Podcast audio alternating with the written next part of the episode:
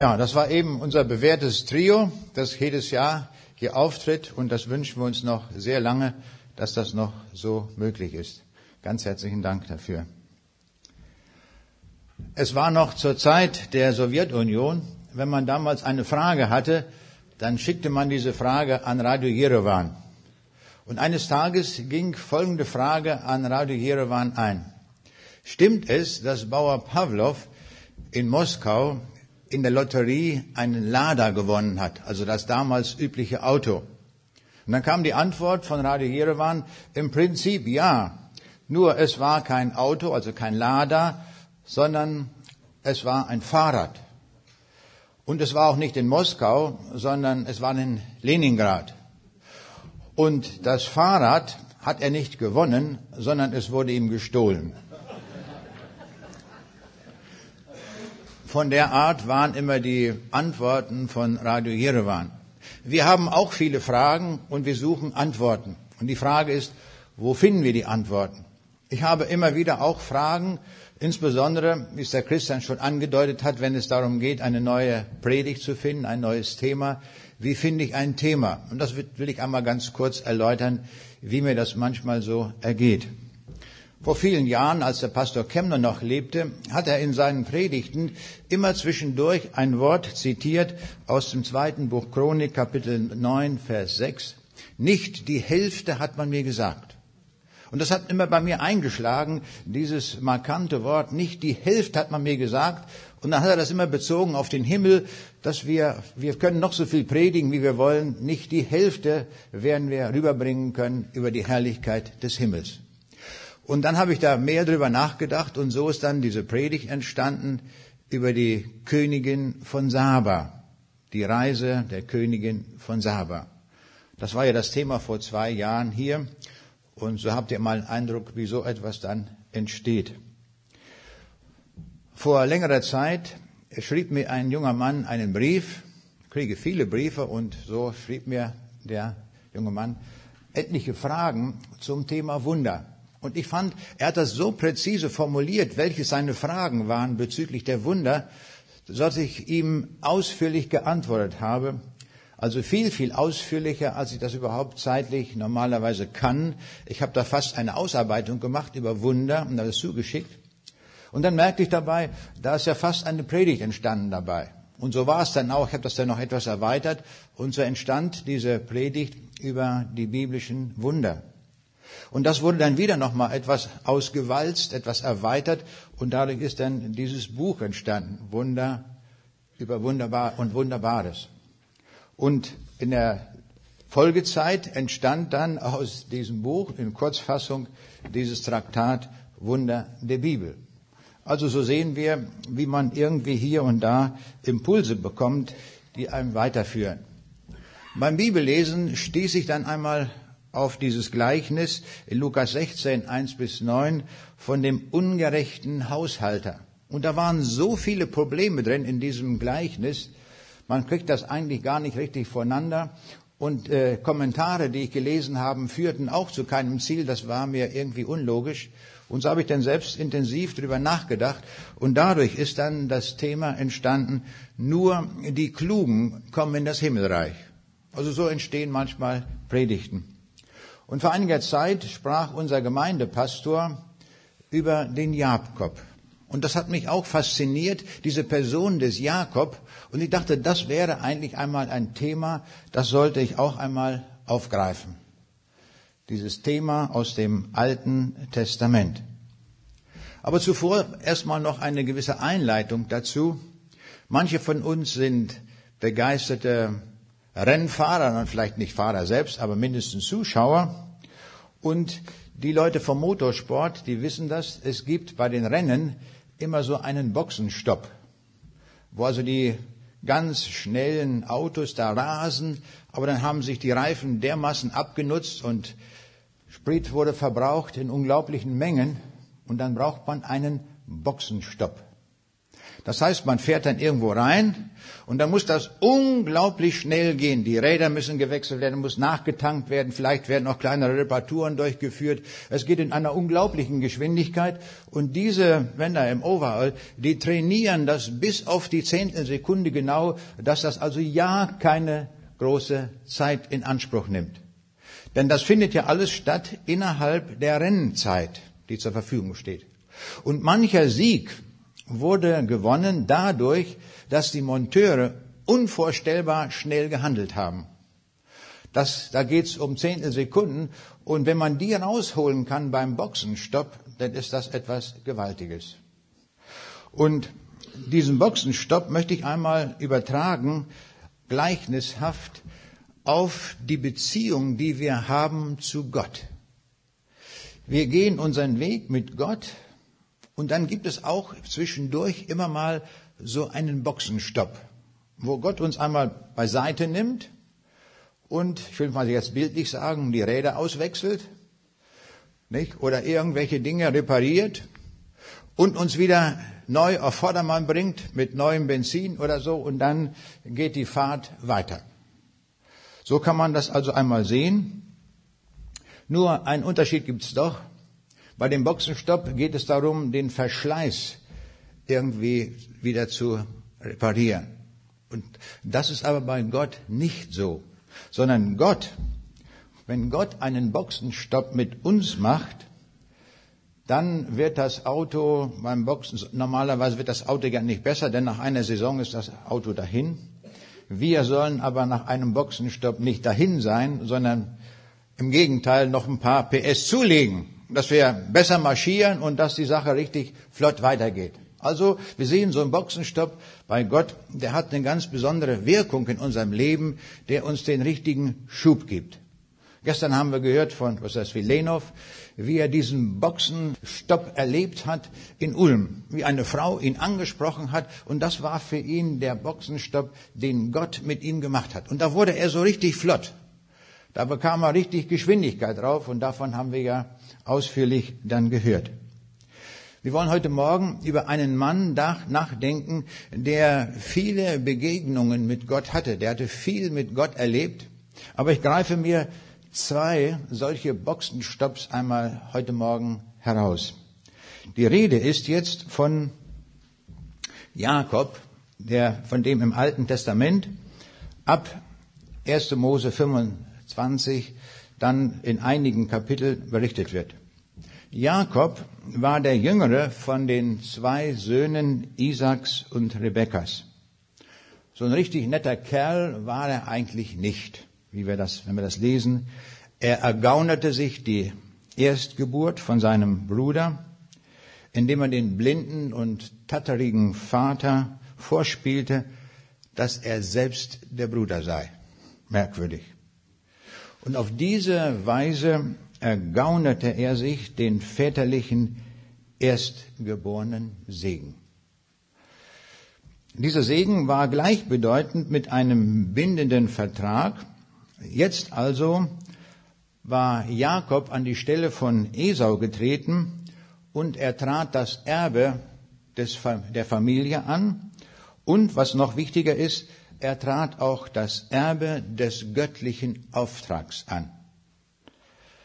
Und verständlicherweise können wir uns vorstellen, als der Esau das so richtig mitbekam, da wurde der total sauer. Und er sagte, dem Burschen werde ich mich schnappen.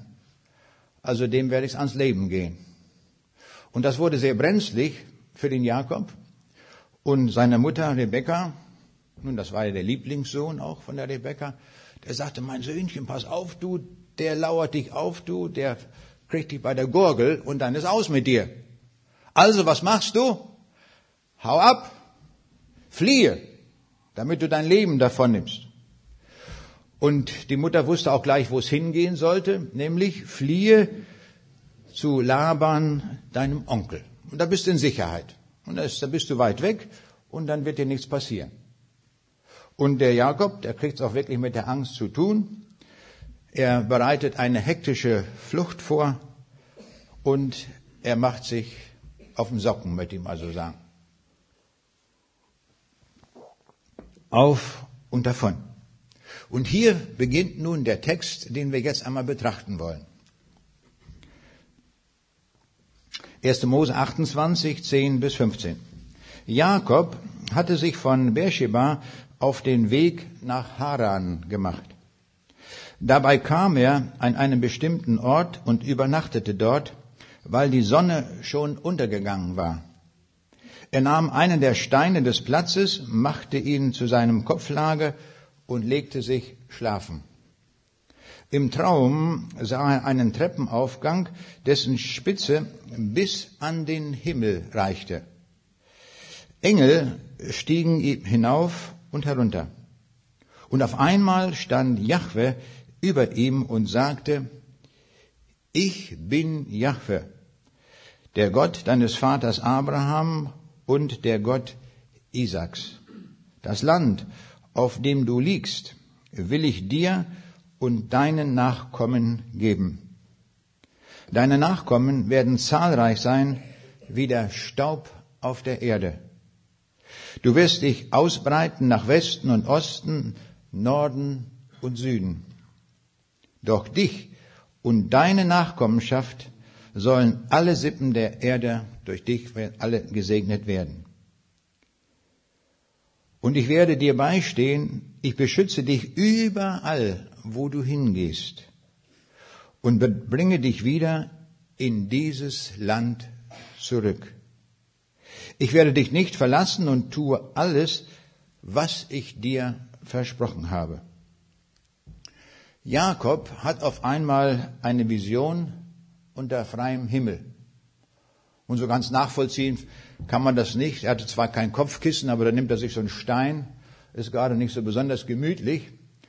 Aber da legt er sich hin auf so einen Stein und sieht dann die Engel dort rauf und runter steigen. Er befindet sich also an einem Ort, wo er aus dieser Welt direkt in die Welt Gottes hineinschauen kann. Das ist was Besonderes. Das erleben wir nicht alle Tage. Und die meisten von uns haben das noch nie erlebt, dass man direkt in den Himmel schauen kann. Aber das war etwas ganz Besonderes, was der Jakob hier erlebt.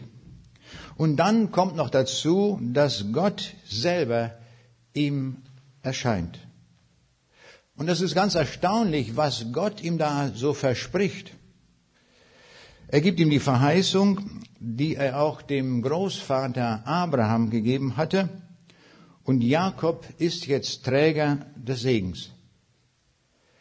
Es ist für uns zunächst ganz unverständlich, dass Gott ihm das alles gibt und ihm das alles verspricht, obwohl er doch seinen Bruder betrogen hatte. Das ist ein großes Problem. Da wurde ich erstmal gar nicht mit fertig. Der Esau war der Erstgeborene, das stand ihm eigentlich zu. Dieses Erzgeburtsrecht war verbunden mit dem Erbe, auch mit dem göttlichen Auftrag, den, der ja von Abraham her stammte dieser besondere Segen, der damit verbunden war. Der Esau, kann man sagen, ein bisschen in einer schlechten Minute, er war gerade sehr hungrig, da tauschte er das ein gegen ein Linsengericht. War auch nicht so ganz optimal, was der da wieder gemacht hatte. Aber der hat sich das so richtig ergaunert, der Jakob. Und jetzt sollte man eigentlich erwarten, dass Gott dem Jakob mal so richtig auf die Finger klopft und sagt mal, lieber Bursche, so geht das hier nicht so mit Betrug, das ist nicht die Sache, wie man einen Segen bekommt. Also so wirkte das zunächst einmal in dieser Text hier auf mich. Und ich dachte, dass Gott ihn so richtig jetzt zurechtweisen müsste. Und wenn wir hier den Text lesen, hat man fast den Eindruck, dass Gott das alles übersieht. Kommt gar nicht vor, dass der Jakob da so gehandelt hat. Das ist zunächst mal ein großes Problem. Und wie werden wir damit fertig mit so einem Problem? Nun, die Lösung fand ich dann im Römerbrief, Kapitel 9, die Verse 11 bis 21. Da gibt uns Gott die Antwort durch den Apostel Paulus. Und da heißt es, noch ehe Rebekkas Söhne Esau und Jakob geboren waren, das heißt, noch ehe sie etwas Gutes oder Böses getan haben konnten, hatte Gott zu ihnen gesagt. Der Ältere wird dem Jüngeren dienen. Damit gab Gott ganz klar zu erkennen, dass seine Verheißungen ausschließlich auf seinem Willen und seiner Gnade beruhen und nicht von den Leistungen des Menschen abhängig sind. So sagt Gott ausdrücklich, Jakob, nicht Esau habe ich erwählt. Bedeutet das etwa, dass Gott ungerecht ist? Auf keinen Fall. Denn Gott hat einmal zu Mose gesagt, 2. Mose 33, 19, ich erweise meine Güte, wem ich will. Und über wen ich mich erbarmen will, über den werde ich mich erbarmen. Entscheidend ist also nicht, wie sehr sich jemand anstrengt und müht, sondern dass Gott sich über ihn erbarmt. Wie erging es dem Pharao, dem König Ägyptens, der sich gegen Gottes Befehle auflehnte? Zu ihm sagte Gott, ich habe dich als König über Ägypten eingesetzt, damit an deinem Ungehorsam meine Macht allen sichtbar und dadurch der ganzen Welt mein Name bekannt wird. Gott schenkt also seine Barmherzigkeit, wem er will. Aber er macht Menschen auch hart und gleichgültig, wenn er es will. Sicher werdet ihr mich jetzt fragen, wie kann Gott dann noch von unserer Schuld sprechen? Wer kann etwas gegen Gottes Willen unternehmen? Darauf kann ich nur antworten, wer seid ihr denn eigentlich, ihr Menschen, dass ihr meint, Gott zur Rechenschaft ziehen zu können? Glaubt ihr wirklich, dass sich der Schöpfer vor seinen Geschöpfen verantworten muss? Schließlich kann auch ein Töpfer aus einem Klumpen Lehm ein wertvolles oder ein gewöhnliches Gefäß formen. Soweit der Text aus dem Römerbrief. Von Konrad Adenauer, dem ersten Bundeskanzler der Bundesrepublik, stammt ein Satz, der mir oft geholfen hat, auch in meinem Berufsleben. Er hatte mal gesagt, es gibt nur die Menschen, die es gibt. Andere gibt es nicht. Er hatte ja die besondere Fähigkeit, auch schwierige Dinge in kurze Sätze zu fassen und doch treffend zu sagen. Und dies ist so ein treffender Satz.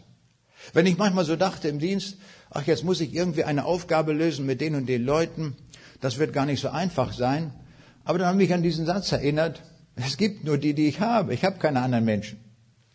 Und genauso geht es Gott auch. Gott hat nur die Menschen, die es gibt, keine anderen. Sicher wäre es mit anderen Menschen besser vielleicht, aber die hat Gott gar nicht. Und Gott hat sich nun einmal entschlossen, Heilsgeschichte mit uns Menschen zu machen. Und das war sein Plan. Und sein Plan war, dass er in das Menschengeschlecht hinein seinen Sohn Jesus Christus schicken wird. Das hat er lange vorbereitet in einer Heilsgeschichte, die sich durch das ganze Alte Testament durchzieht. Und Gott hat ein Ziel vor Augen. Das ist wichtig, dass er das Ziel vor Augen hat und er sieht immer das Ziel. Und jetzt steht Gott davor, wie mache ich das? Wenn er sieht, es gibt nur Sünder. Es gibt keine anderen. Alle sind Sünder. Das sagt uns die Bibel so deutlich im Römerbrief, da steht, denn es ist hier kein Unterschied, sie sind allesamt Sünder und ermangeln des Ruhmes, den sie bei Gott haben sollten. Und damit wir das Ja begreifen, sagt uns das Gott immer wieder, und im Psalm 143 sagt er, vor dir ist kein lebendiger gerecht. Oder Jesaja 64, 5, aber wir sind allesamt wie die Unreinen und alle unsere Gerechtigkeit ist wie ein unflätig Kleid. Das sind wir. Das sagt uns Gott. Ganz locker. Ihr seid alle daneben. Ihr seid alle Sünder. Und damit sagt er auch zu mir, du bist auch ein Sünder. Und etwas, was ich überhaupt nicht begreifen kann, jetzt stellt Gott heute Morgen hier einen Sünder hin. Warum tut Gott das? Das wäre doch viel besser, wenn er hier einen Engel hinstellen würde. Der könnte noch eine ganz andere Botschaft sagen. Der würde sagen, ich komme gerade vom Himmel, ich habe den Herrn gesehen, die ganze Herrlichkeit. Ich kann euch das ganz exakt beschreiben, wie das ist. Der hätte auch viel bessere Worte. Das wäre ein Klang, das wäre eine Vollmacht, wenn ein Engel stände. Wäre gewaltig. Da würde ich gerne zuhören. Das tut Gott nicht. Gott sagt, kein Engel, gar nichts. Ihr, ihr, meine lieben Sünder, ich begnadige euch und jetzt marschiert. Jetzt geht los. Und ihr werdet vieles erreichen in meinem Namen. Das ist die Methode Gottes. Und das muss man erstmal lernen, diese Lektion, dass Gott nur Sünder zur Verfügung hat. Auch für sein, seine Heilsgeschichte. Und so hat er uns alle da auch eingeplant. Und wenn wir uns den Stammbaum Jesu ansehen, das ist ja das Ziel der Heilslinie, die auf Jesus hinweist, den Retter, der da kommen soll, um die Sünder endgültig zu erlösen. Wenn wir uns diesen Stammbaum ansehen, der ist voller Flecken. Das ist ganz schrecklich, wenn man da mal reinguckt. Der Abraham vor dem Pharao hat er gelogen und sagt, dass seine Frau die Schwester ist. Warum lügt denn der? Stammvater des Glaubens. Er lügt. Was ist denn das für ein Bursche?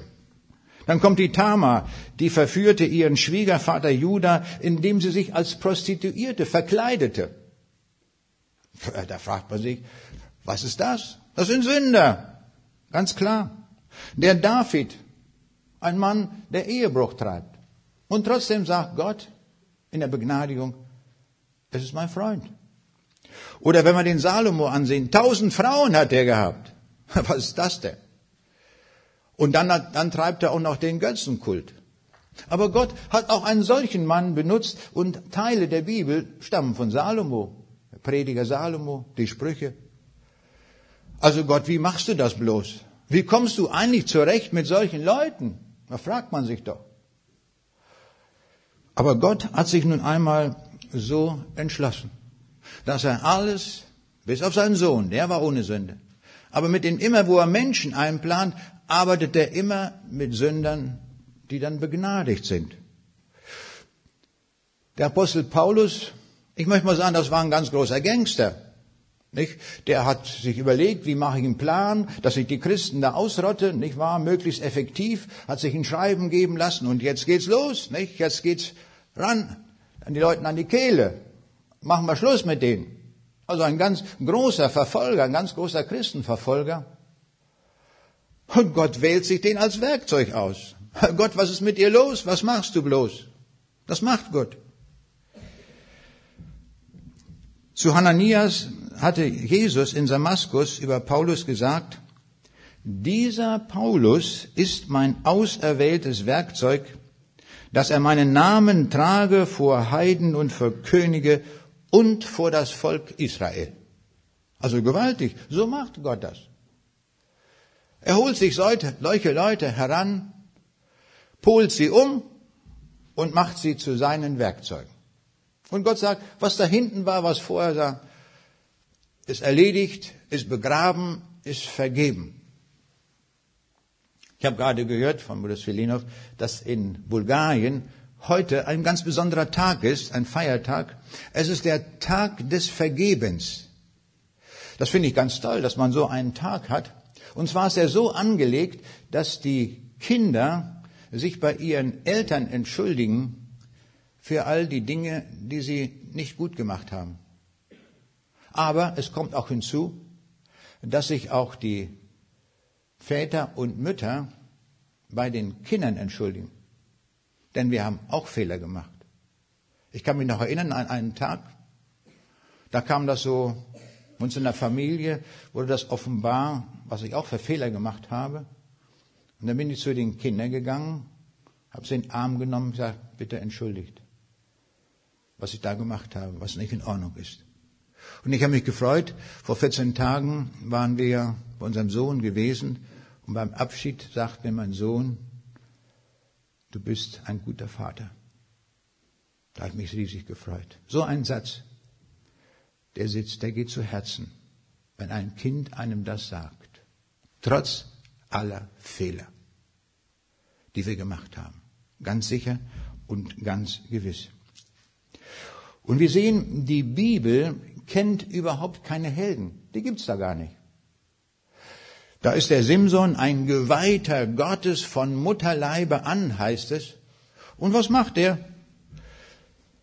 Er schwelgt darum mit den heidnischen Frauen und all das sehen wir von einem Geweihten Gottes. Nicht zu fassen. Mose, ein auserwählter Führer, der das Volk Israel aus der Wüste führen soll in das verheißene Land, und in seinem Zorn erschlägt er den Ägypter. Ganz locker, zack, weg ist er. Sagt man, ist ein Mörder. Ganz eindeutig. Und Gott gebraucht ihn weiter. Oder denken wir an Petrus, der ja sogar als Fels dargestellt wird. Und dieser Petrus, nicht vom Hohen Rat oder sonst wo, auf einer einfachen Markt, wo es gar nicht drauf ankam, verleugnet er Jesus dreimal. Den kenne ich nicht. Nie gehört. Wer ist das eigentlich? Können wir uns das vorstellen? Das macht der Fels, den Jesus als Fels eingesetzt hat. Und dann sehen wir, da gibt, hat er auch schwache Minuten, da ist nichts dahinter. Und das ist das, was die Bibel uns zeigt. Wir sind keine Helden. Und wenn wir noch so viel tun in dieser Welt und erledigen, wir sind keine Helden. Wir sind in den Augen Gottes Sünder, aber begnadigt. Uns ist vergeben.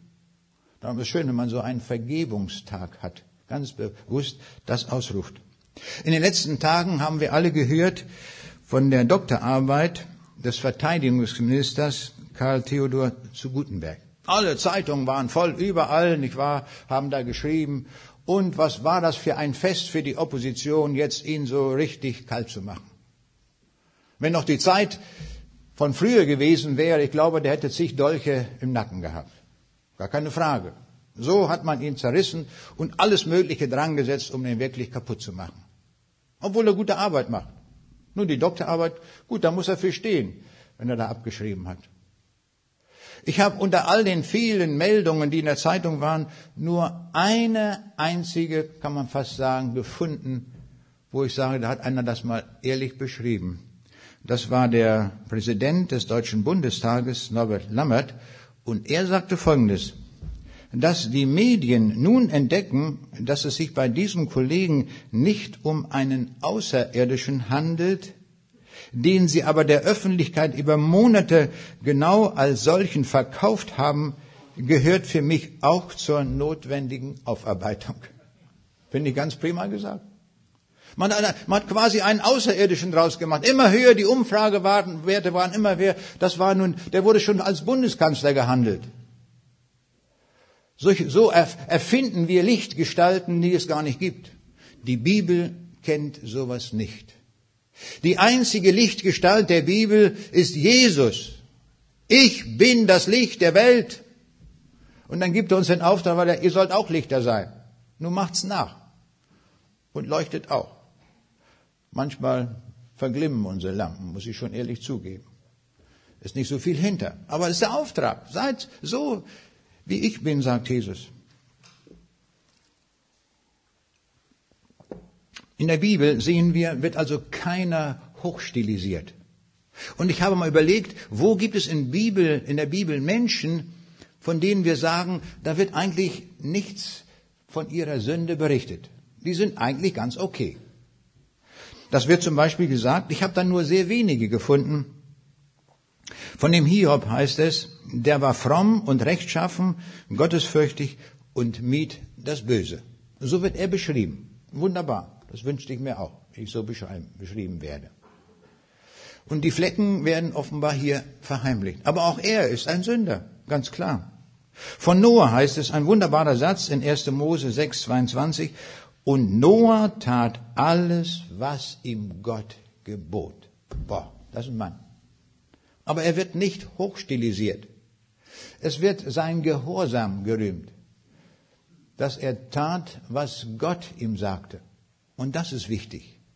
Das ist auch für uns wichtig, dass wir das tun, was uns Gott sagt, was wir in seinem Wort finden. Und darum ist es so gut, wenn die Bibeln verteilt werden, dann haben die Leute das Wort Gottes. Und dann wird ihnen gesagt, was Gott will. Oder denken wir an Maria, als der Engel Gabriel der Maria die Botschaft bringt, dass sie den Sohn des Höchsten zur Welt bringen wird, stimmt sie zu mit den Worten, siehe, ich bin des Herrn Magd, mir geschehe, wie du gesagt hast. Gehorsam. Sie akzeptiert das.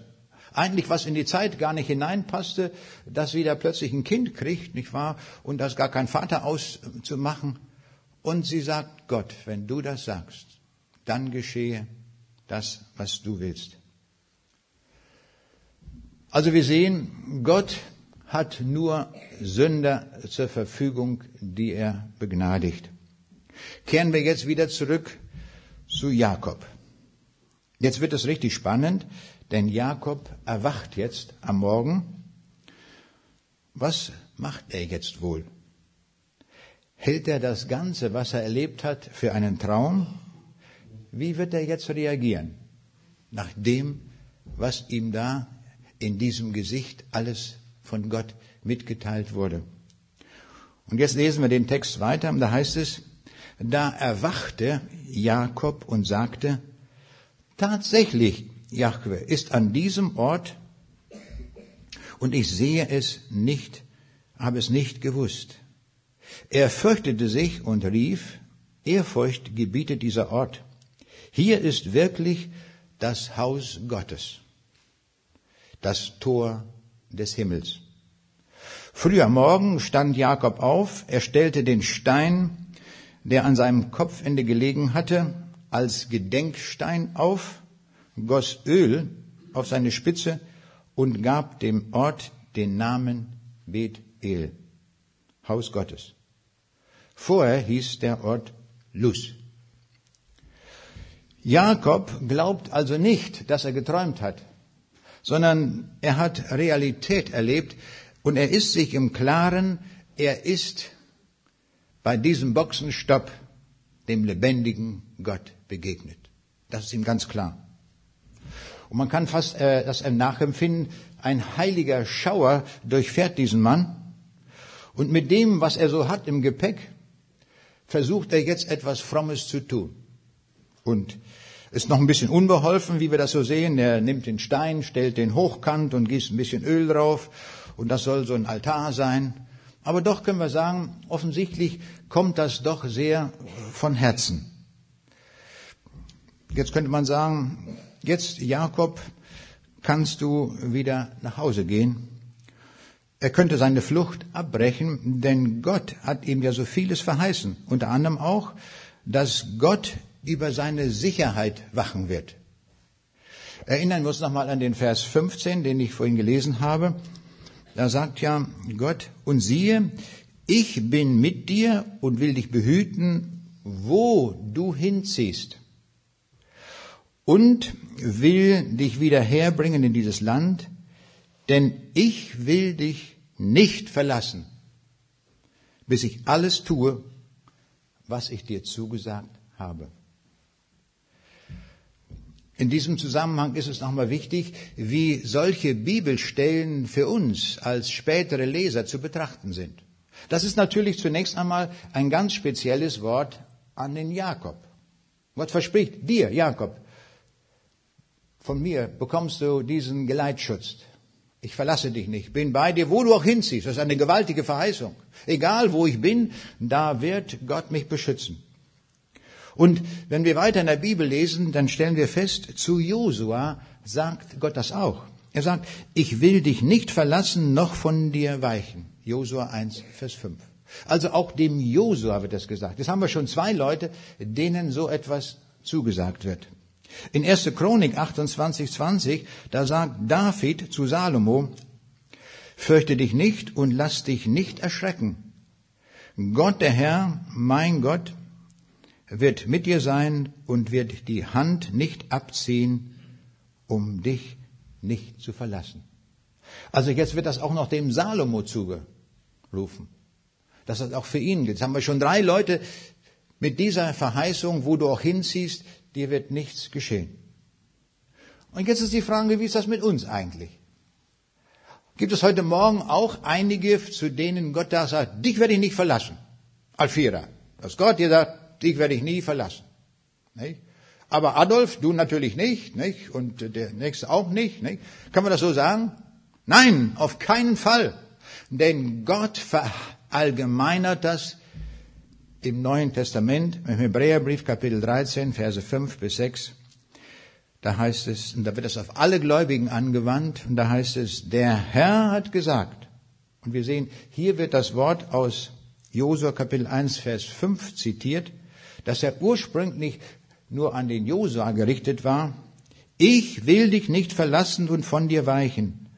So können wir auch getrost sagen, der Herr ist mein Helfer, ich will mich nicht fürchten, was kann mir ein Mensch tun? Stellt euch vor, diesen Marschkompass haben wir auch in der Tasche. Ist das nicht gewaltig? Das spricht uns Gott auch zu. Was er dem Jakob zum ersten Mal gesagt hat, gilt uns auch. Ditschko, wenn du unterwegs mit, mit, bist mit deinen Bibeln, lass doch Feinde sein. Gott hat gesagt, bin bei dir, wo du auch hinziehst. Ob das Balkangebirge dreimal runter und rüber, er hat gesagt, ich bin bei dir. Das ist versprochen. Und das gilt uns auch. Uns allen hier, die wir hier sind. Uns gilt diese Verheißung, er wird uns nicht verlassen. Das ist unglaublich trostvoll. Stellen wir uns vor, wir kommen in die Stunde des Todes. Da wird es brenzlig. Das ist die letzte Ecke, die wir bewältigen müssen. Und dann sagt der Herr, ich werde bei dir sein. Hab keine Angst. Jetzt geleite ich dich mit aller Sicherheit ins Reich der Ewigkeit. Das heißt das doch. Das ist doch genau das, was im Psalm 23 steht, wo der gute Hirte sagt, und ob ich schon wanderte im finstern Tal, fürchte ich kein Unglück. Du bist bei mir. Dein Stecken und Stab trösten mich.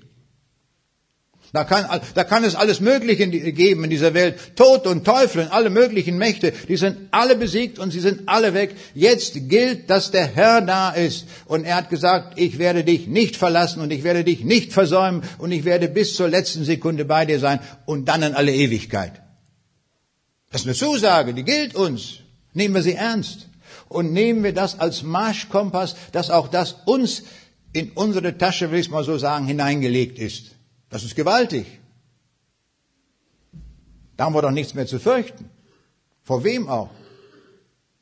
Wir haben den größten Herrn mit der allerhöchsten Autorität, wie uns das gesagt wird. Kehren wir jetzt zu Jakob zurück. Das wurde ja dem Jakob gesagt. Der Jakob war ja auf der Flucht vor dem Esau. Jetzt hätte er ja eigentlich sagen müssen, was? Kehrt Marsch und hin zu Esau. Der kann mir überhaupt nichts anhaben. Der kann sieben Dolche in der Tasche haben. Ich habe die Verheißung Gottes, dass mir nichts passiert. Ich bin jetzt in der Hand des lebendigen Gottes. Keiner kann mich anrühren. Das hat Gott versprochen. Und was macht der Kerl? Er flieht weiter. Angsthase. Schiss in der Büchs. Oder wie nennen wir das? Nicht? So, so verhält er sich. Ab und davon. Schnell da nach, zu dem Laban hin. Oder wo? Da kann man doch sagen, hat er das denn nicht verstanden, was ihm Gott gesagt hat? Und ich musste selbst dabei nachdenken, geht mir ja oft auch so. Ich habe einen dollen Marschkompass in der Tasche, was mir alles verheißen ist, und ich verhalte mich gar nicht danach. Könnte ich, könnte ich aber. Denn das, es ist unglaublich viel, was der Herr uns versprochen hat. Leben wir doch das auch aus, was er uns sagt. Das ist doch der Punkt.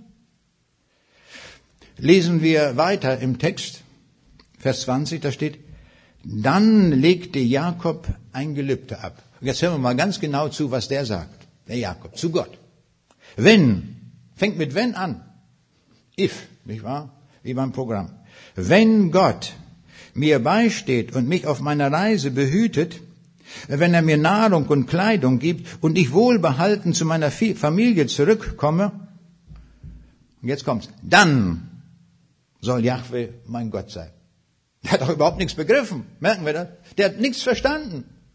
Jetzt fängt er an, mit Gott einen Deal zu machen. Also Gott, wenn du mich behütest, wenn du mir Kleidung gibst, wenn ich genug Klamotten von dir habe, wenn ich genug zu essen habe, wenn, wenn, wenn, wenn du das alles erfüllst, die ganze Latte, dann darfst du mein Gott sein. Mit anderen Worten, wenn du das nicht tust, wenn es mir irgendwo dreckig geht, dann bist du nicht mein Gott. Wer bist du dann? So etwas macht der aus dieser Verheißung. Stellen wir uns das mal vor. Ihm wird so Gewaltiges zugesagt und der krempelt das alles um und dreht das um und lebt da gar nicht nach. Und macht mit Gott so einen Deal, wenn, wenn, wenn. Und das können wir aus diesem Text lernen, dass wir uns nicht so verhalten. Dass wir Gott nicht If-Bedingungen stellen. Wenn du das machst, wenn du das und wenn du das noch machst, na dann will ich dir auch folgen. Gott gibt uns eine so starke Verheißung, da kann man doch einfach nur sagen, danke Herr. Da gibt's überhaupt nichts zu sagen. Auch unverdient, völlig unverdient gibt, legt uns Gott sowas in den Schoß und jetzt kommt es darauf an, dass wir das auch ausleben, was uns da gesagt wird. Und dann sagt er hier, und hier an dieser Stelle, wo ich den Stein aufgestellt habe, soll ein Haus Gottes stehen. Und von allen, von allem, was du mir gibst, werde ich dir treu den Zehnten zurückgeben. Gucken wir das doch mal an, dieser äh, Jakob, was der da macht. Was war dann das, wovon er zurückgeben will? Wovon gibt er zurück? Na, von dem, was er ergaunert hat. Das gehört ihm doch eigentlich gar nicht. Das hat er sich durch das Erstgeburtsrecht doch erst erschlichen. Und da sagt er nun, also pass auf Gott, nicht wahr? Dann von dem, nicht wahr, was ich mir so ganz locker ergaunert habe, da kriegst du auch noch zehn Prozent. Also der macht so ein, so ein Geschäft mit Gott. Wir merken, der Mann hat überhaupt nichts verstanden. Der hat von Gott überhaupt nichts begriffen. Das ist Jakob. Sehen wir. Und Gott verspricht ihm ja, ganz viel. Und was Gott verspricht, das gilt, das bleibt, das ist ewig. Und hier lesen wir, er wird viele Nachkommen haben, wie der Staub auf der Erde. Boah, das ist eine Aussage. Wie der Staub auf der Erde. Ihm wird die territoriale Ausbreitung des Wohngebietes seiner Nachkommen zugesagt. Die ganze Welt soll durch seine Nachkommen gesegnet werden. Stellen wir uns mal vor, diese Verheißung. Die ganze Welt wird gesegnet werden. Durch seine Nachkommen. Boah, das sind Verheißungen. Und Jakob soll selber von Gottes Schutz begleitet werden. Und der Jakob sagt, okay, du darfst mein Gott sein, nicht? Aber jetzt sorge mal erstmal für alles, was ich so brauche, was ich so unmittelbar sehe. Schuhe, Kleidung, und dass ich viel zu essen habe. Alles, jetzt sorgt mal erstmal dafür und dann können wir nochmal darüber weiterreden. So ungefähr verhält sich der Jakob. Ist das nicht zu fassen? Aber vielleicht können wir lernen daraus, was Gott will und was er uns in den Schoß legt und dass wir das ausleben. Gott macht hier keinen Deal mit Jakob, sondern er macht ihn grundlos, muss man sagen, zum Verheißungsträger. Ohne Grund. Da gibt es nichts, worauf Gott sich gründen könnte, weil du so ein feiner Kerl bist, darum soll das geschehen. Überhaupt nicht.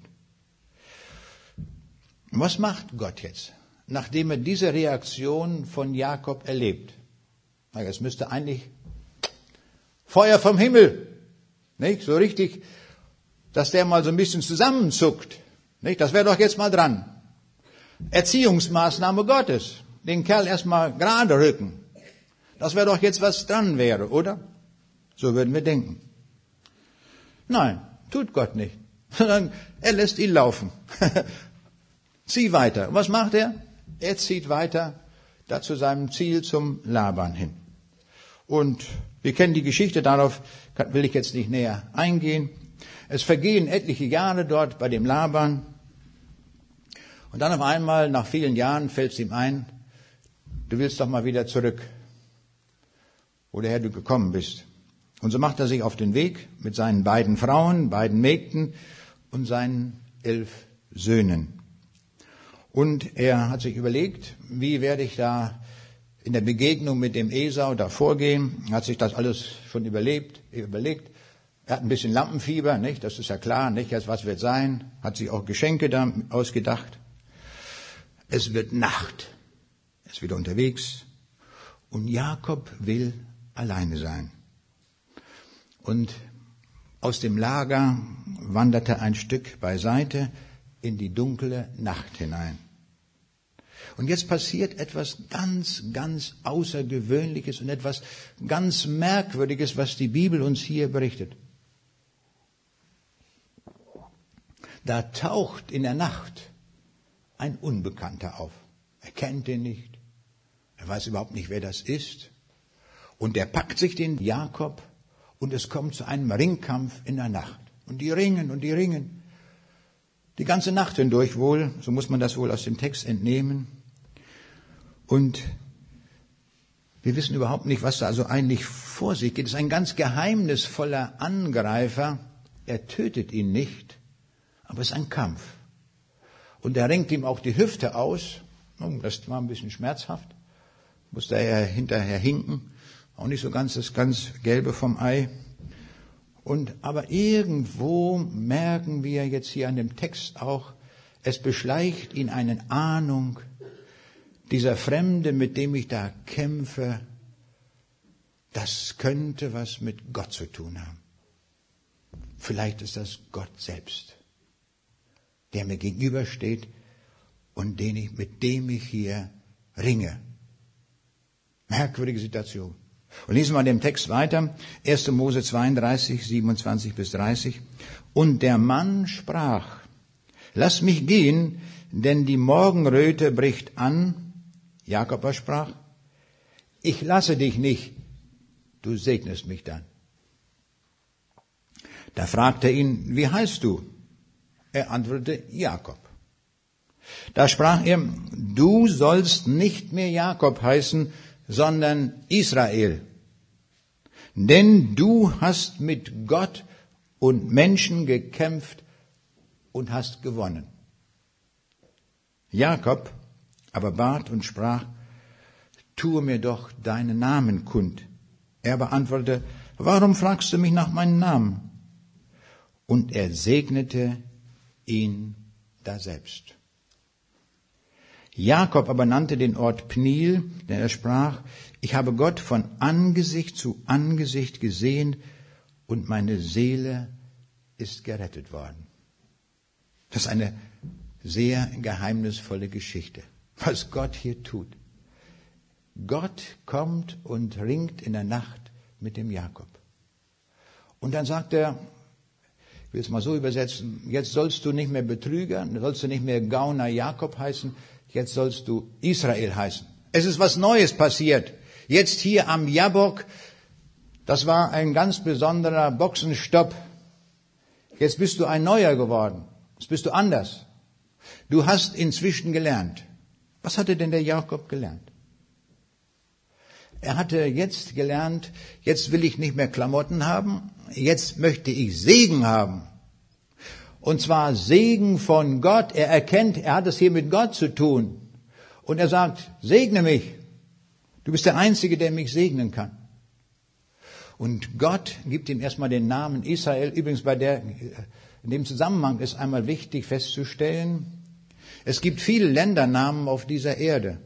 Es gibt nur ein einziges Land der Erde, das den Namen des Landes von Gott bekommen hat. Das ist Israel. Ich habe das noch nie in den Nachrichten gehört, dass man sagt, dieser Name, der kommt von Gott direkt. Deutschland kommt nicht von Gott. Russland auch nicht. England auch nicht. USA, alles selbstgemachte Namen.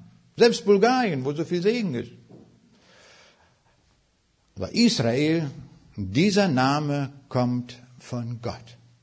Und dieser Jakob, jetzt merken wir, er erkennt, dass er Segensträger ist und nun wird er zum echten Glaubensvorbild. Und er merkt als Segensträger, aus seiner Linie wird einmal der Heiland der Welt hervorgehen.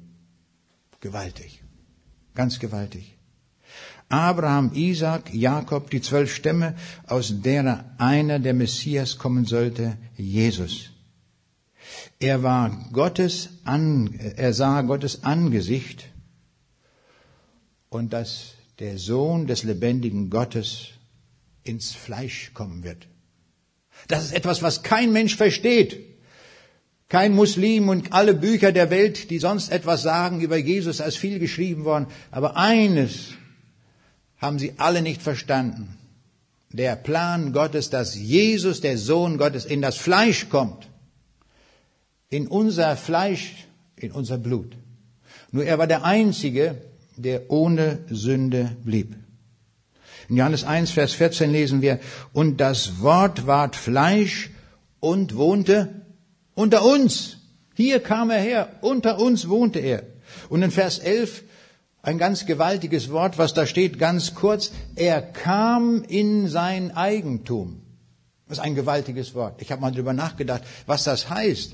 Jesus kommt in sein Eigentum. Zunächst einmal ist es diese kurze Bezeichnung, diese Welt, die er selbst geschaffen hat, nach Johannes 1, ist eine Welt. Bis zum Andromeda-Nebel, bis an die Enden des Universums. Er hat das gemacht. Und kommt hier auf diese mickrige Erde, da macht, kommt der große Schöpfer, kommt hierher in diese Welt. Müssen wir uns mal vorstellen, was das heißt. Und kommt hier noch sogar ins Fleisch. Nicht als King auf dem Thron irgendwo. In unser Fleisch hinein. Also in die Welt, die er selbst gemacht hat. Und dann, was wir hier sehen, er kommt in sein Volk, das er berufen hat, in das Volk Israel. Er kommt nicht in das deutsche Volk, auch nicht ins englische Volk, er kommt ins Volk Israel, was er sich zugerüstet hat. Und ich würde fast sagen, Israel ist, wenn man die Bibel mal liest, das Alte Testament, wohl das störreste Volk der Welt. Muss man wohl sagen. Was hat Gott für Mühe gehabt mit denen? Sie haben gerade Gott erlebt und schon bauen sie Götzenbilder. Also nicht zu fassen. Direkt Gott erlebt und, das, und Gott wird fertig mit denen. Aber ganz sicher. Gott hat sich das eine, die schwierigste Aufgabe zugeeignet. Und dann noch ein drittes. Jesus wird als Mensch geboren und wird zubereitet, wie wir Menschen alle, im Mutterleib. Der Mutterleib war von ihm erfunden. Das ist seine Erfindung. Nicht durch Evolution ist das entstanden. Da hat der Schöpfer Jesus sich das ausgedacht, wie ein Mutterleib gestaltet werden muss, damit das diese Millionen von Einzelfunktionen alle funktionieren. Sonst wären wir nicht hier, wenn das nicht alles funktionieren würde. Nach dem Konzept, wie er sich das ausgedacht hat. Und wir wissen, dass in unseren Tagen, wenn manchmal Ehepaare sind, die keine Kinder kriegen, da ist manchmal so ein einziges Detail, was nicht funktioniert. Und dann geht's nicht. Wir sehen, es muss alles funktionieren. Und dieser Jesus kommt in diesen Mutterleib hinein, den er erfunden hat. Also er kommt ganz in sein Ureigentum, was er gemacht hat. So eine Geschichte kann niemand erfinden. Wenn man die Frage stellt, ist die Bibel Gottes Wort? Hundertprozentig alleine schon wegen der Aussagen, wo nie ein Mensch drauf gekommen wäre, dass dieser Schöpfer so etwas tut. Er kommt dreifach in sein Eigentum.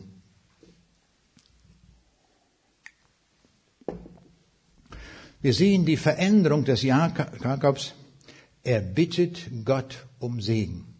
Und zwar bittet er um den Segen Gottes.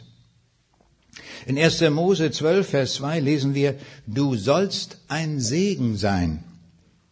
Gott bindet seinen Segen ganz besonders daran, wie wir zu Israel stehen. Daran ist das geknüpft. 1. Mose 12, Vers 3, da lesen wir, ich will segnen, die dich segnen und verfluchen, die dich verfluchen. Und in dir sollen gesegnet werden alle Geschlechter auf Erden. Ich habe einen guten Freund, der ist sogar heute hier, und der hat mir mal gesagt, ich möchte Segen haben. Und darum segne ich das Volk Israel. Ich finde das eine tolle Idee, das ist prima. Das steht hier. Wer Israel segnet, wird Segen haben. Und er sagt, ich möchte gesegnet sein. Und das ist das Schönste, was wir uns wünschen können. Wir sagen, ich möchte gesegnet sein. Ich möchte nicht ein paar neue Schuhe haben oder einen neuen Mercedes, sondern ich möchte gesegnet sein. Das ist das, was Gott will. Und wir sollen ein solcher Segen sein. Jetzt wird so viel berichtet von Jakob. Jetzt wollen wir noch mal verweilen an dem Gedanken, wie ist das eigentlich mit Esau? Jakob war der Betrüger und das war der Gerettete. Und ist Esau, der betrogen wurde, der Verlierer der ganzen Geschichte? Wie ist das eigentlich? Das hat mich auch bewegt, diese Frage. Ist der Esau jetzt der Gelackmeierte, weil der Bruder ihn überlistet hat? Und ich habe festgestellt, beim weiteren Lesen der Bibel, nein, Gott hat auch den Esau gesegnet. Nur es wird über diese Linie nicht so viel berichtet. In 5. Mose lesen wir Kapitel 2, Gott sprach zu Mose, ihr seid nun lange genug hier umhergezogen, geht jetzt nach Norden und durchquert das Gebirge Seir, das Gebiet der Edomiter. Sie sind ein, sie sind euer Brudervolk, weil sie von Esau abstammen. Sie haben zwar Angst vor euch, aber hütet euch davor, gegen sie Krieg zu führen. Ich werde euch keinen Fußbreit von ihrem Land geben. Denn das Gebirge gehört ihnen. Sie haben es von mir bekommen.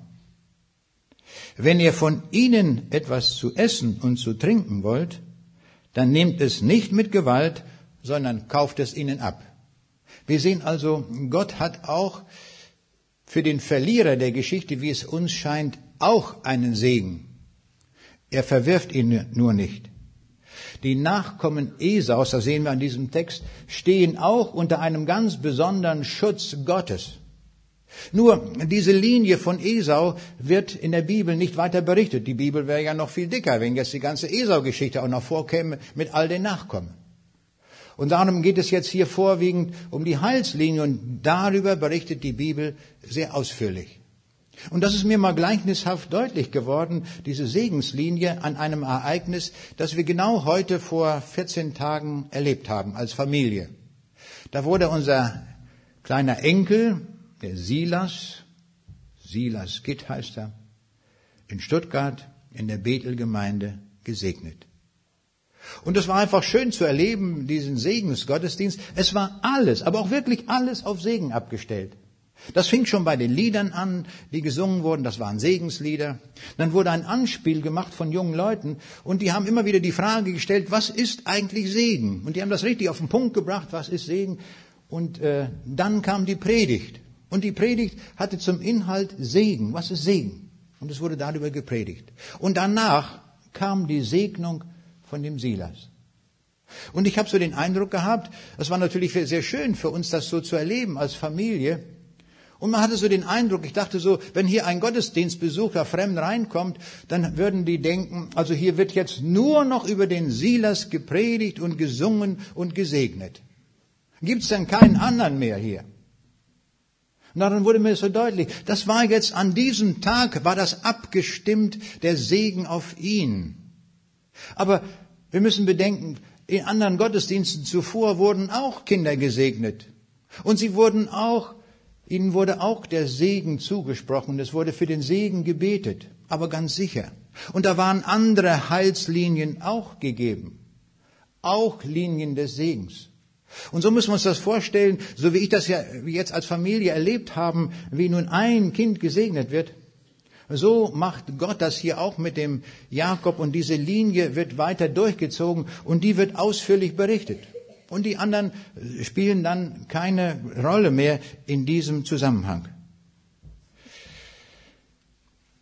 Ich will mal berichten von einem Boxenstopp, wie ich ihn neulich erlebt habe. Das habe ich jedenfalls so empfunden.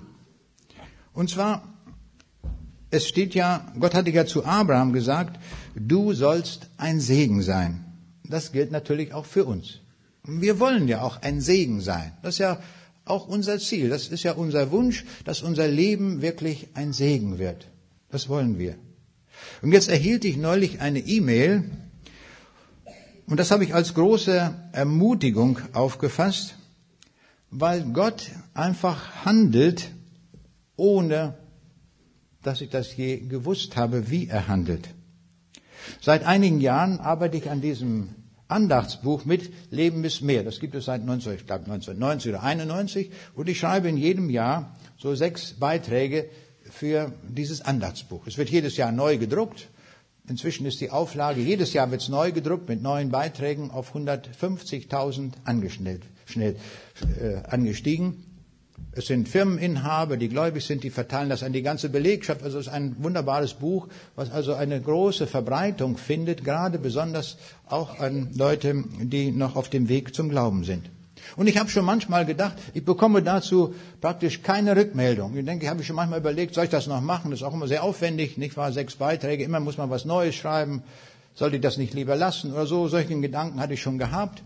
Und just da kommt eine E-Mail und ich lese das mal vor, was in dieser E-Mail drin stand. Und zwar angeschrieben wird der Leiter von Leben der die Berichte dort sortiert und äh, redaktionell vielleicht noch einordnet, alle diese Dinge macht. Und das ist der Joachim Pletsch. Und jetzt kommt ein Brief an den Joachim Pletsch. Das lese ich mal vor. Lieber Joachim, ich möchte dir eine Erfahrung mitteilen, die mich sehr bewegt hat. Du kannst sie vielleicht an Werner Gitt weiterleiten. Am 22. Mai 2001 hatte der Herr unseren jüngsten Sohn, der damals 13 Jahre alt war, zu sich genommen. In dieser Zeit haben wir ein unvergesslich starkes von der Erde losgerissen und den Himmel näher gebracht werden erlebt. Einfach, weil das Bewusstsein, jetzt einen Pfand im Himmel zu haben, auch den starken Schmerz noch bei weitem übertraf, übrigens eine Erfahrung, die mit Worten wirklich nur anzudeuten ist. Nichts hat uns damals so sehr beschäftigt wie 1. Korinther 2, Vers 9. Was kein Auge gesehen, und kein Ohr gehört und in keines Menschen Herz gekommen ist, das hat Gott bereitet denen, die ihn lieben. Dieser Vers stand damals über der Todesanzeige. Er war Bestandteil der Beerdigungspredigt und wurde einige Jahre später in der Abi-Zeitung seiner Klasse in Erinnerung an ihn wieder abgedruckt. Als ich dieses Jahr das neue Leben ist mehr, in der Hand hatte, wurde mir plötzlich bewusst, dass sich Onnos Todestag zum zehnten Mal jährt. Und ich wollte wissen, was 2011 am 22. Mai in Leben ist mehr steht. Unendlich tröstlich habe ich es empfunden, das zu lesen. Dort stand, was kein Auge gesehen und kein Ohr gehört und nie in eines Menschen Herz gekommen ist, das hat Gott bereitet denen, die ihn leben. Und dann kam, wurde der Text erwähnt, nämlich den ich da geschrieben hatte, die Sprache des Himmels. Und ich hatte diesen Text dafür als Überschrift gewählt und die Herrlichkeit versucht des Himmels zu beschreiben. Und nun schreibt er weiter hier, und einmal mehr wurde bestätigt, das Entscheidende daran, das Leben ist mehr ein nützliches und gesegnetes Buch ist, das tut unser Gott selbst durch den Heiligen Geist. Stimmt. Das ist mir so richtig bewusst geworden. Da dachte ich so, wie kam ich darauf, ein, eine von diesen sechs Andachten jetzt mit dem Titel zu schreiben? Die Sprache des Himmels. Da habe ich das abgeschickt und der Bruder Plitsch, äh, der sortiert das jetzt ein dort, auf, verteilt das auf verschiedene Tage und verteilt das genau auf den 22. Mai. Ich habe es unbewusst getan, er hat sicher auch unbewusst gemacht und doch hat Gott Regie geführt. Das macht er.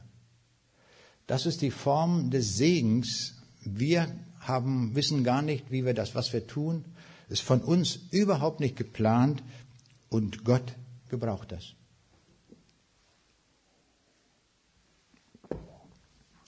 Gott hat nicht nur die Segenslinie von Jakob installiert und geführt bis zum Ziel zu Jesus hin, sondern das tut Gott auch heute. Ich kriege viele E-Mails und da sind manchmal ganz interessante Dinge dabei. Vieles auch. Nicht so bewegend, Aber vor kurzem bekam ich von einem Schüler eine E-Mail und er wollte irgendetwas wissen über Dinosaurier. Oh ja, so junge Leute haben solche Fragen. Und ich habe das relativ kurz beantwortet, weil ich auch viel andere Dinge zu tun hatte. Und dann kurz darauf, als nachdem ich die Antwort gegeben hatte, bekam ich eine E-Mail und die ging über zehn Seiten. Boah, dachte ich, das, das muss ich erst mal ausdrucken, das werde ich mal irgendwann, wenn ich Zeit habe, mal lesen. Aber dann fing ich an zu lesen und dann war ich erstaunt, was Gott macht. Wie Gott sich Segenslinien schafft. Ganz neu.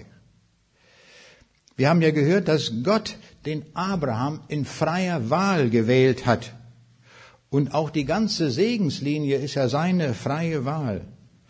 Und Gott hatte den Mose dazu berufen und gesagt, ich bin, der ich bin, was man auch übersetzen kann vom Hebräischen, ich werde sein, der ich sein werde.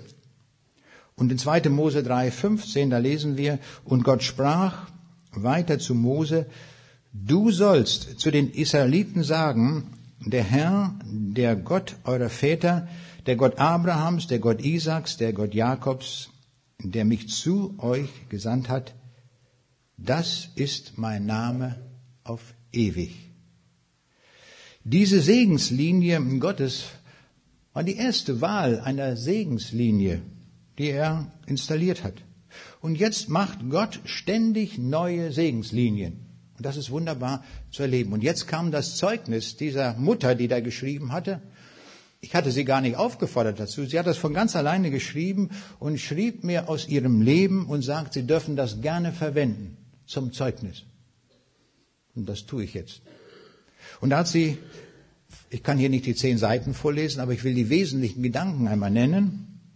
Und da schrieb sie, jetzt bin ich 37 Jahre alt und bekomme Hartz IV. Der Brief ist ein Zeugnis eines schweren Lebens. Und dann schrieb sie, als ich zwölf Jahre alt war, lernte ich einen Jungen kennen, der drei Jahre älter war als ich. Mit 13 wurde ich schwanger. Meine Mutter ließ mich auf Anordnung des Stiefvaters wissen, dass das Baby wegkommen würde. Ich müsse es zur Adoption freigeben oder es, er komme ins Heim. In mir war nur Verzweiflung, Angst und Not. Ich war jung, einsam und schwanger. Das Kind wurde mir von meiner Mutter und deren Mann so entfremdet, dass er Mama zu meiner Mutter sagte und nicht zu mir. Als der Kleine 15 Monate alt war, wurde ich von meiner Mutter, deren Mann und dem Jugendamt gezwungen, die Adoptionsurkunde zu unterschreiben. Ich will jetzt kurz einige Lebensstationen wiedergeben. Als sie zwölf Jahre alt war, ließen sich die Eltern scheiden. Mit 17 heiratete sie. Sie bekommt zwei Kinder. In der Ehe erlebt sie Gewalt nach sieben Jahren zerbricht die Ehe endgültig. Sie suchte nach einer Beziehung und zwar in einer Biker-Zeitung, also wo die Rocker zu Hause sind. Und sie kommt in die Rocker-Szene hinein und lernt dort einen kennen aus der Gruppe der Hells Angels, also die Engel der Hölle. Da hinein geht sie. Sie sagte, da habe ich wenigstens Freiheit. Da wird mir keiner sagen, da ist die große Freiheit. Und um an Geld zu kommen, schreibt sie, habe ich Telefonsex gemacht bei Beate Use. Dann wurde sie magersüchtig, ihr Gewicht nimmt rapide ab auf 43 Kilo und sie gerät in tiefe Depression. Als sie auf den Tiefpunkt ihres Lebens angekommen war, schreibt sie, da greift sie zur Bibel, die sie vor Jahren einmal von einer Tante geschenkt bekommen hatte, die sie aber nie gelesen hatte. Die lag irgendwo. Jetzt greift sie zur Bibel. Ich finde das so großartig, dass sie jetzt das Richtige ergreift. Das können wir uns auch vorstellen, wenn man Bibeln verteilt. Die können ruhig mal ein paar Jahre liegen. aber das ist Dynamit. Wenn man das liest, das hat sie gemacht. Sie las die Bibel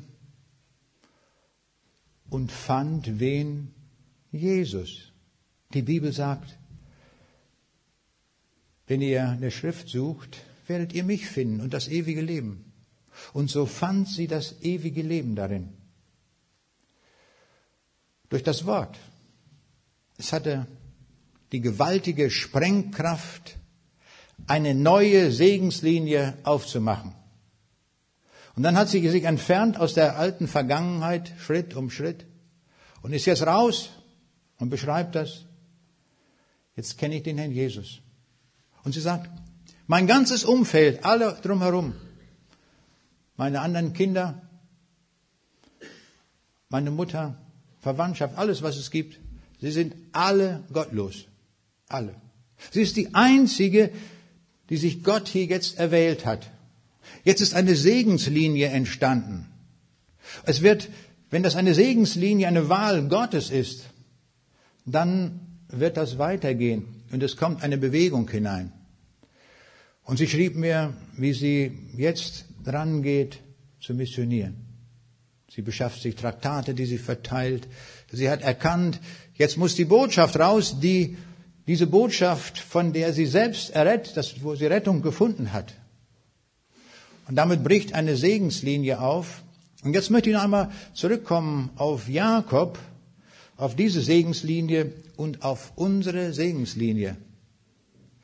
Wir sind ja auch eingebaut in eine Segenslinie. Was ist das eigentlich für eine Linie, in der wir drin sind? Wo führt die hin?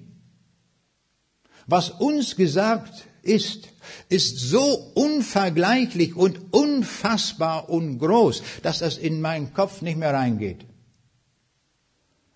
Das ist mehr, als dem Jakob verheißen wurde. Viel mehr. Was ist uns verheißen? Das lesen wir in 1. Johannes 3, Verse 1 bis 2. Seht, welch eine Liebe hat uns der Vater erwiesen, dass wir Gottes Kinder heißen sollen, und wir sind es auch. Darum kennt uns die Welt nicht, denn sie kennt ihn nicht. Meine Lieben, wir sind schon Gottes Kinder, aber es ist noch nicht offenbar geworden, was wir einmal sein werden.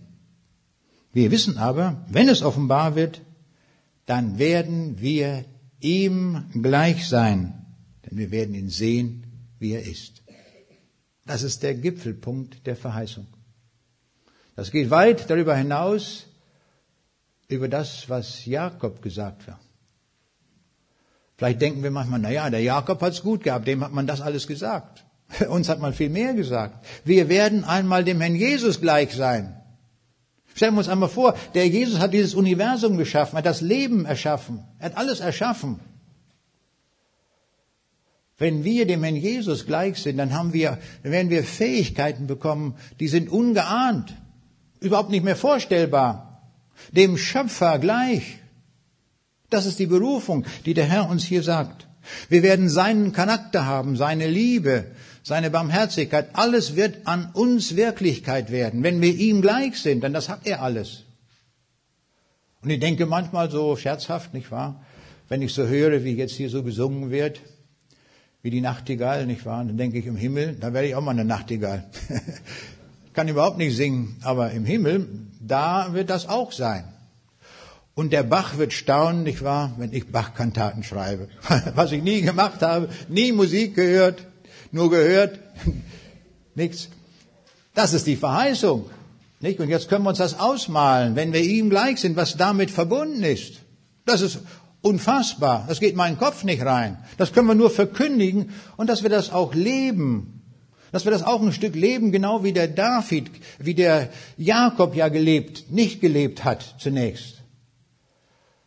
Aber wir sollen das leben, dass wir von dieser Position ausgehen und uns darum in dieser Welt nicht fürchten. Wir sind die letzte Kolonne, hat immer so Pastor Kemner gesagt. Das ist die letzte Kolonne, die durchkommt.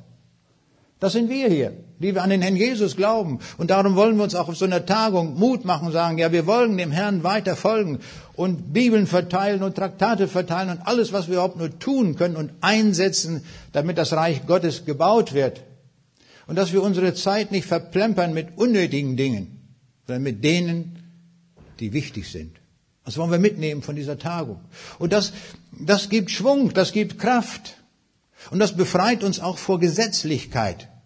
Nicht der Jakob wurde ja irgendwo gleich gesetzlich und sagt, wenn du und dann das und so weiter. Und so handelt man mit Gott. Gesetzlichkeit ist ein Handeln mit Gott. Ich muss jetzt was tun, ich werde das und das, werde ich alles einhalten und dann Gott, dann kannst du mir das auch geben. Nein, so geht es nicht. Gott segnet aus freien Stücken, aufgrund seiner Wahl, aufgrund seiner Barmherzigkeit und weil der Herr Jesus uns das schenken möchte. Das ist der tiefe Grund. Geschenk. Und dann stehen wir davor und sagen, danke Herr, dass du mich so reich beschenkt hast. Aber jetzt, nachdem ich so reich beschenkt habe, jetzt nutze ich, nutze ich den Marschkompass in der Tasche. Jetzt geht's ran. Jetzt wollen wir uns auch einsetzen und einbringen für diesen großen Herrn, unseren Herrn Jesus Christus, der ins Fleisch gekommen ist, der gekreuzigt wurde, der auferstanden ist und der wiederkommen wird mit großer Macht und Herrlichkeit. Ihn wollen wir anbeten. Das tun wir jetzt. Zum Gebet stehen wir auf.